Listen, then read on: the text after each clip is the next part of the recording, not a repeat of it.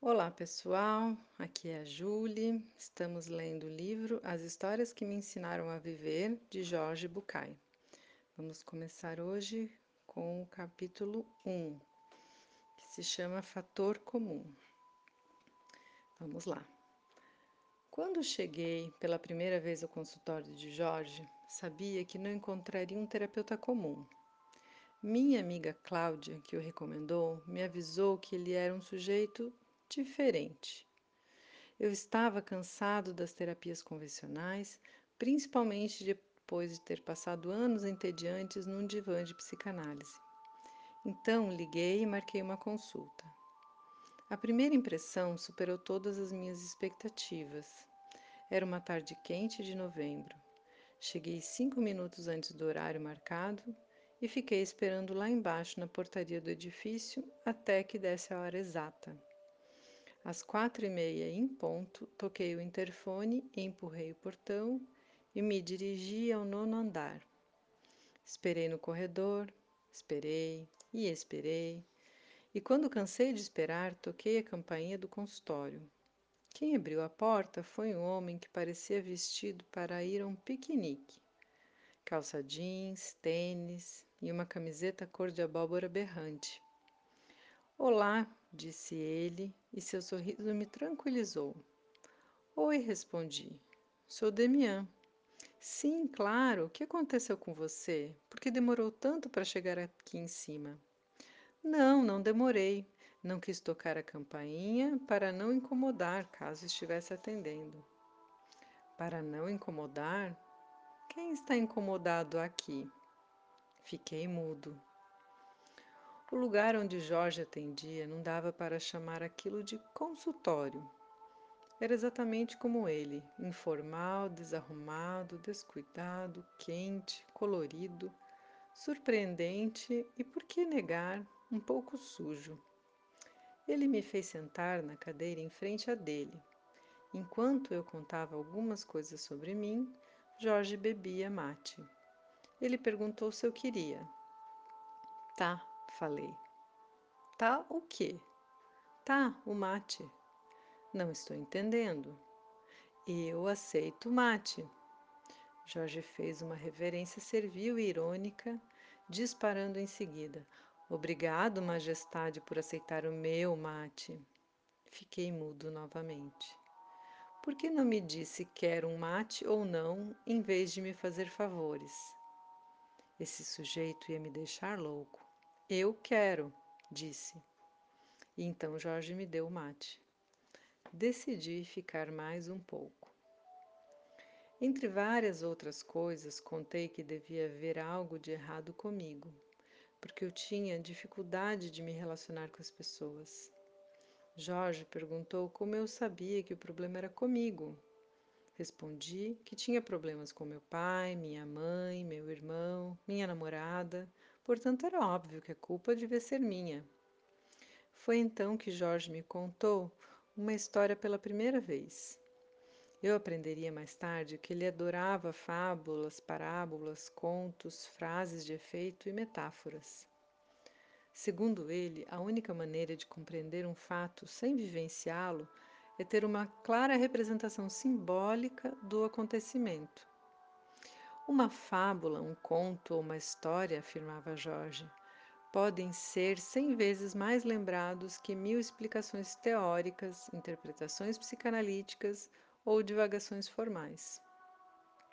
Nesse dia, Jorge me disse que poderia haver alguma coisa fora dos eixos em mim, mas que minha conclusão autoacusadora não se baseava em fatos concretos.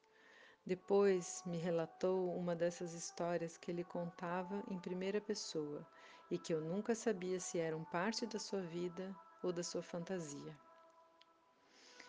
Meu avô era um grande pinguço. O que ele mais gostava de beber era anis turco. Ele servia o anis e acrescentava água para deixá-lo mais fraco, mas se embriagava do mesmo modo.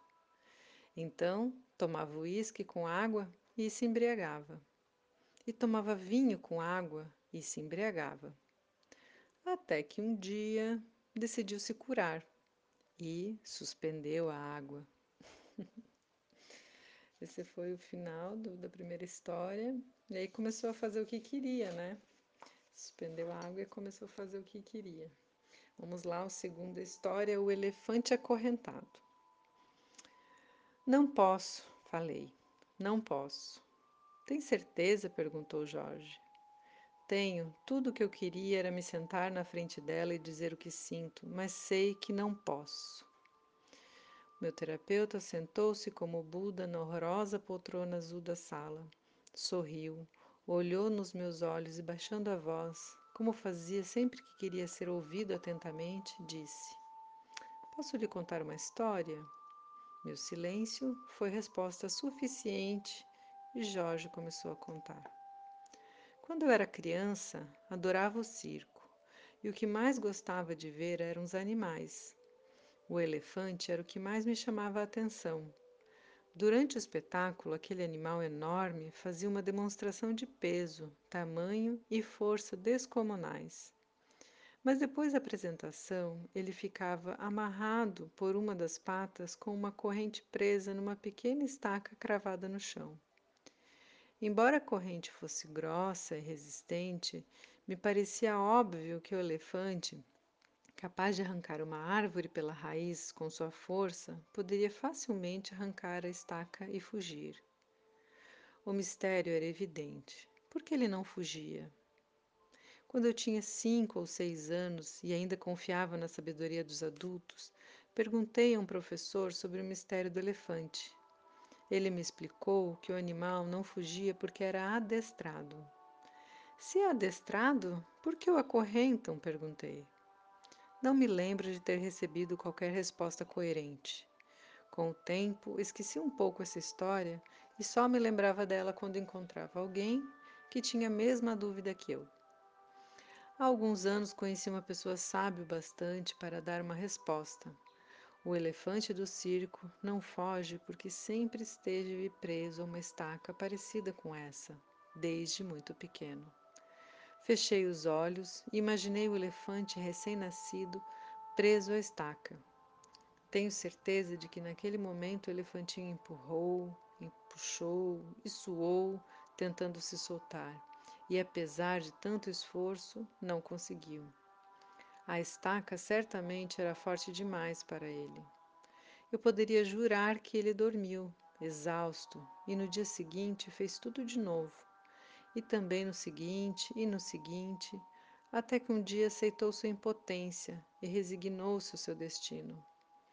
Esse enorme e poderoso elefante que vemos no circo não escapa porque acha que não pode. Ele tem o registro e a lembrança de sua incapacidade, aquela que sentiu logo depois de nascer. O pior é que nunca mais voltou a questionar isso e jamais tentou pôr em sua força à prova novamente. É isso aí, Damian. Todos somos um pouco como esse elefante do circo. Vivemos amarrados a muitas estacas que nos tiram a liberdade. Acreditamos que não podemos, um monte de coisas, simplesmente porque alguma vez, quando éramos crianças, tentamos e não conseguimos. Então fizemos o mesmo que o elefante. Gravamos na memória um registro da incapacidade e repetimos: não posso, não posso e nunca poderei. Fiquei olhando para ele calado, Crescemos carregando essa mensagem que nos impusemos e nunca mais voltamos a tentar, disse ele. No máximo sentimos os grilhões e de vez em quando fazemos soar as correntes ou olhamos para a estaca e confirmamos o estigma. Não posso e nunca poderei. Jorge fez uma longa pausa. Depois se aproximou, sentou-se no chão à minha frente e concluiu. Isso é o que acontece com você. Você vive condicionado pela lembrança de que outro Demian, que já não existe e não conseguiu, que já não existe e não conseguiu. A única maneira de saber se você pode agora é tentar novamente, usando todo o seu coração, todo o seu coração. Ah, é linda essa história do elefantinho acorrentado. E é isso que acontece com muita gente, né? Quando criança não deu, e aí aprende que é assim. Vamos lá, história número 3. O peito e o leite. Jorge não contava histórias em todas as sessões, mas eu me lembro de quase todas as que ele contou durante aquele um ano e meio de terapia. Talvez ele estivesse certo e essa fosse mesmo a melhor maneira de me ensinar alguma coisa. Lembro-me do dia em que eu disse que me sentia muito dependente dele. Falei sobre quando me quanto me incomodava não poder ficar sem a ajuda que ele me oferecia. A mistura de admiração e amor que eu tinha por Jorge fazia com que eu sentisse muita necessidade de sua aprovação. Então ele me disse: Você tem fome de saber e fome de crescer, fome de conhecer e fome de voar. É possível que hoje eu seja o peito que dá o leite que aplaca sua fome. É ótimo que você queira esse peito, mas não se esqueça não é do peito que você precisa, é do leite. Hum, Vamos mais um. E aí acho que deu. O tijolo bumerangue. Naquele dia eu estava muito aborrecido. Tudo me incomodava. Minha atitude no consultório era pouco produtiva. Eu só reclamava. Falava mal de tudo o que tinha e fazia. Eu estava com raiva de mim mesmo. Sou um babaca, falei. Um idiota, eu me odeio. Metade das pessoas nesse consultório odeia você. A outra metade vai te contar uma história. Havia um garoto que estava por aí com um tijolo na mão. Tinha decidido arremessá-lo em qualquer pessoa que o deixasse irritado.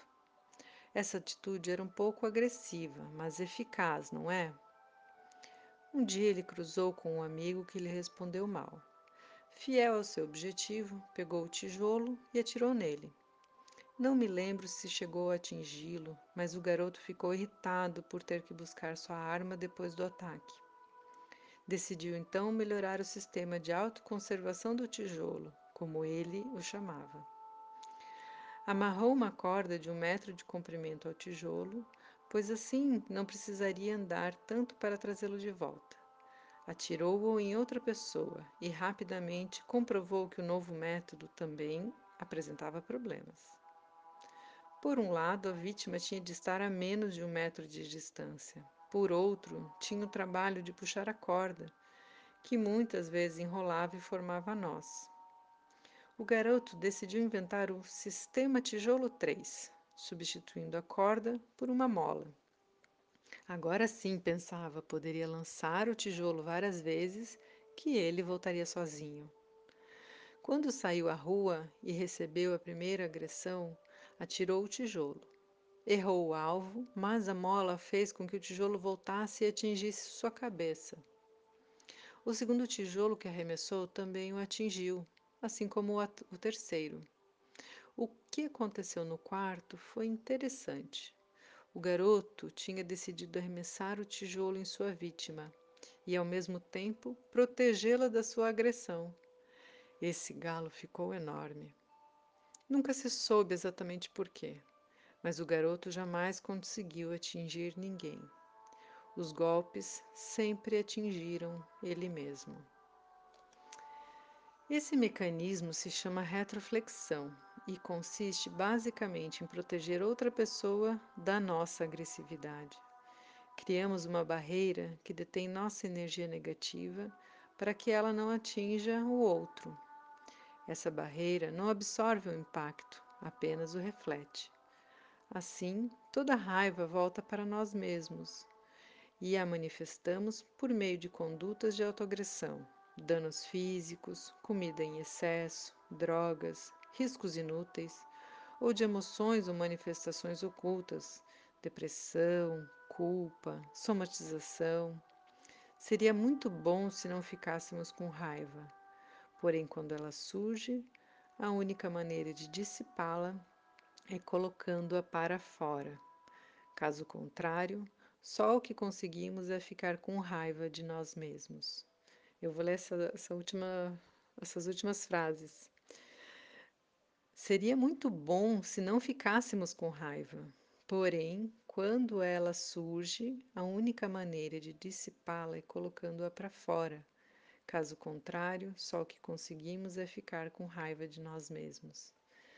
Muito legal ele trazer esse conceito da retroflexão, que é da Gestalt, que fala justamente dessa energia que a gente não põe para fora e que acaba colocando para dentro, né? Essa energia e acaba nos fazendo mal com danos físicos, com comida ou somatizando, né? Que chega bastante gente no consultório assim, com vários sintomas.